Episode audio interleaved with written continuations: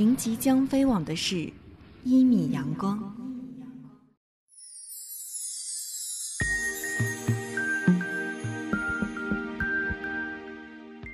听故事，聊心情，一路有我陪着你。此刻路过你耳畔的声音，来自于一米阳光，我是一米。好久不见，你还好吗？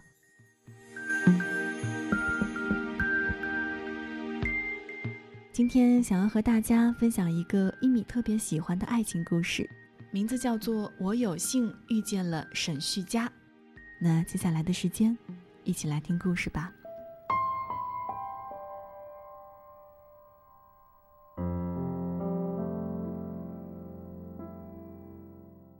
一九八四年夏天，一个闷热的傍晚，我和一群朋友去北京舞蹈学院，邂逅了沈旭佳。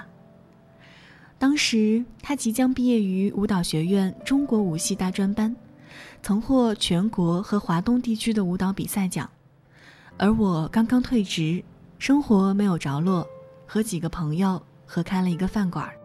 我想第一面我们谁也没有给对方留下太深的印象。只是互相留了电话，告诉对方，要实在无聊，可以给我打电话。后来碰巧我们实在没劲儿，就互相打了电话，想找点有劲儿的事干，于是一起去玉渊潭游泳。游泳间隙总要聊聊天儿，一块夸夸谁挤兑谁，这就亲密了一些。沈旭佳挺能聊，像一般大学里的聪明学生一样，话题也很高雅。集中在上三路，为了显得我也不俗，有几天我把能想起来的听过一耳朵的五个字以上的外国人名，全像说老熟人一样说了出去。我们俩就像在赛背外国名人大词典，终于才尽至竭了，也累坏了，各自露出了本来面目。他担心毕业分配留不了北京，我说没钱真惨，都挺发愁，又都互相劝慰。觉得对方的愁不算什么，为了证明自己的愁算愁，两个人又竞相导出各自不可告人的隐忧。待双方发觉说的太多时，已经太晚了。双方由素昧平生的陌生人一跃而成知道自己秘密最多的第一知己。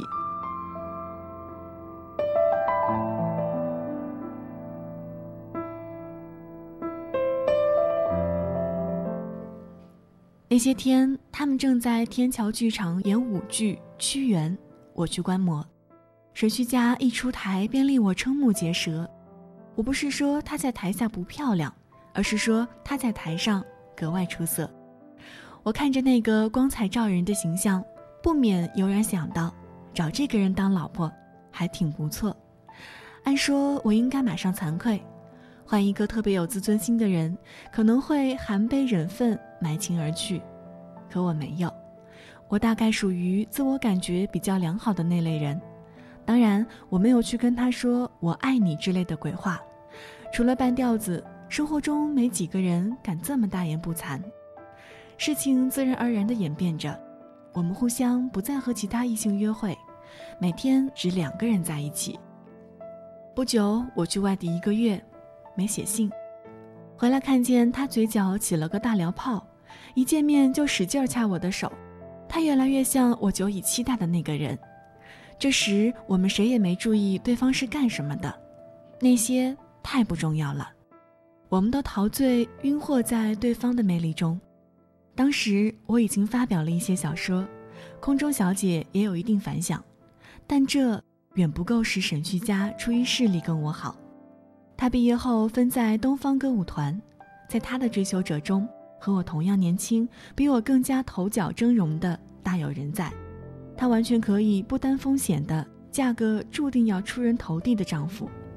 终于有一天，有人找到东方歌舞团组织，说我是个骗子、流氓，品行恶劣，玩弄女性。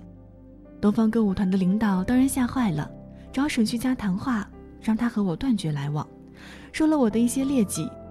好在我一向不瞒沈旭佳，这些事儿。他都知道，因而没有大吃一惊，只是明谢了组织的关心，照常和我来往。组织上尽到了责任，也就随他去了。毕竟不是过去了，犯不上也没兴趣过多干涉演员的私生活。我毕竟还不是个阶级敌人。就现在这种社会风气而言，一些世俗的东西实在是可有可无的。你不当它是回事儿，它就屁也不是，无声无息。完全看你自己，你是否有一身老茧。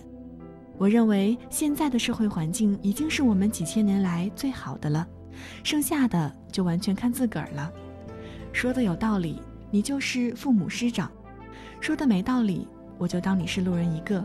不听不信，只要不怕邪，一个身薄力单的人，也会令千千万万有能力的人望而生畏。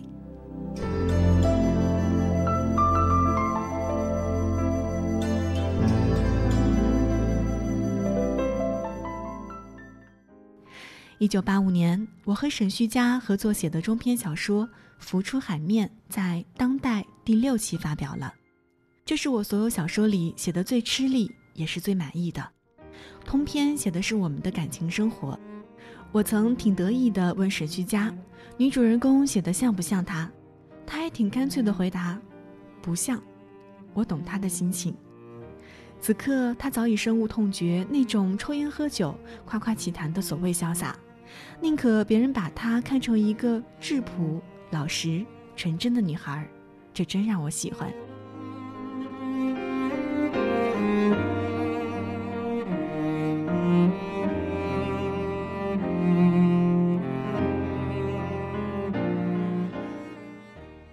我经商完全失败了，有段时间我们很拮据。北京有的饭馆是吃完结账，每在这种饭馆吃饭，我总要提心吊胆，生怕吃完了钱不够，当众尴尬。舞蹈演员挣不了多少钱，东方是最好的，跳一场也只挣五元钱。舞蹈演员又必须吃强化食品，一月工资、奖金大都吃掉了。后来我们连快餐店也不太敢进了。沈旭家是个马大哈，什么东西都丢。在北京展览馆剧场后台洗澡，皮衣、手表都让人抱走了。从摊儿上买了件旧的短大衣穿上，脸灰灰的像个受气包。我则穿着他练功穿的旧绒衣和破军大衣满处逛。两个人都没手表。上街要看时间，就边走边歪头去看行人甩摆的手腕儿。那时我真是一天只吃一顿饭，每天猫在家里写稿子，希望全寄托在这上面了。偶尔拿到一笔稿费，就满足一下沈旭家的购买欲。我和沈旭家都不会买东西，净上当，花冤枉钱。我给他买的高筒皮靴跟儿是歪的，他给我买的毛衣是桃红色的。最终还是常穿的那身衣服合体，索性一年四季的穿。反正沈旭家在我眼里，妆正浓，浓妆家，淡妆一家，蓬头垢面，不掩格色。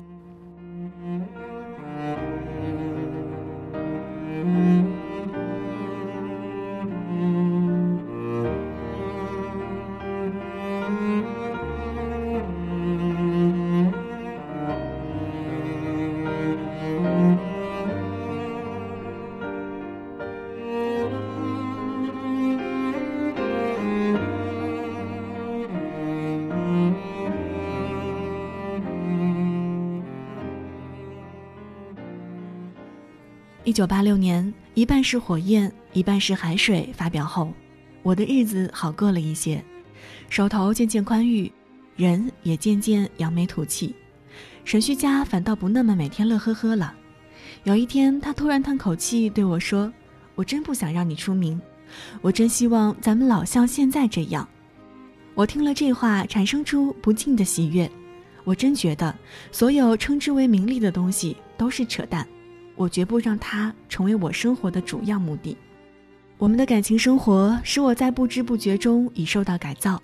过去我是自私、猥琐、心中充满阴暗念头的人，以讥笑人类所有美好的情感为乐事儿。现在我不得不承认，我是幸运的，没有权利抱怨。我开始怀疑愤世嫉俗究竟是一种深刻，还是一种浅薄。历经苦难，当然可以使人成熟。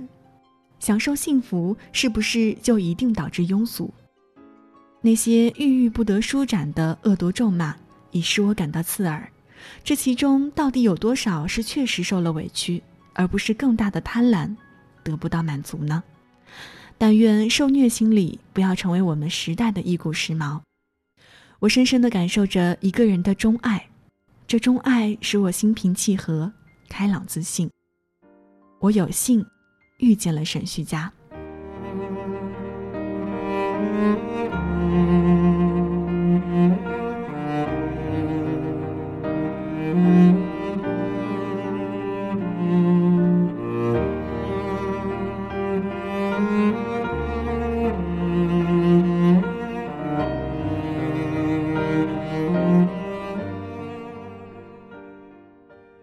一九八七年，我们结婚了。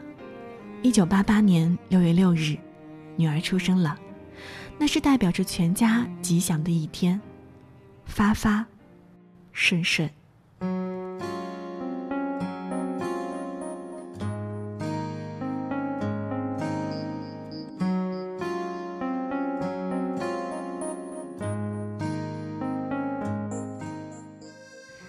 文章到这儿就全部分享完了。王朔的女儿澄清说，本文并非王朔先生所写，不过曙光的老李说，应该就是王朔所写的，出自《我是王朔》这本书，原为王朔、沈旭佳一同接受的一个采访，放在第十二章“恋爱成家”里。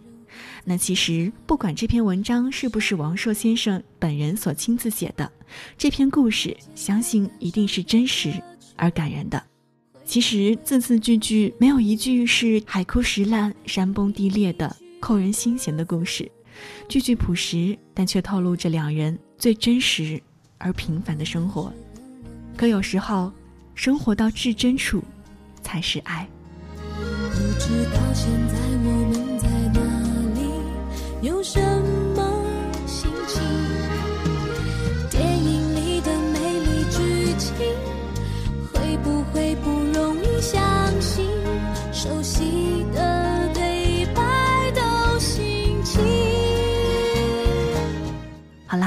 感谢您收听今天的节目。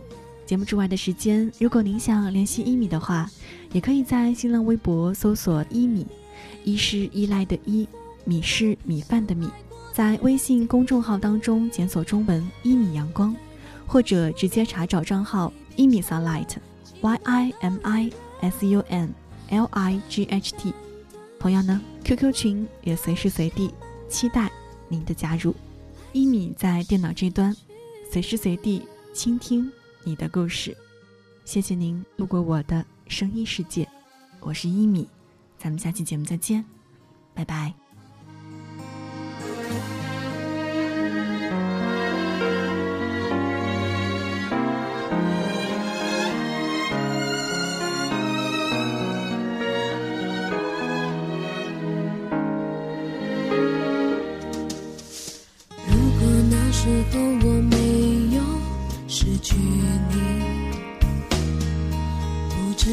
现在我们在哪里，有什么心情？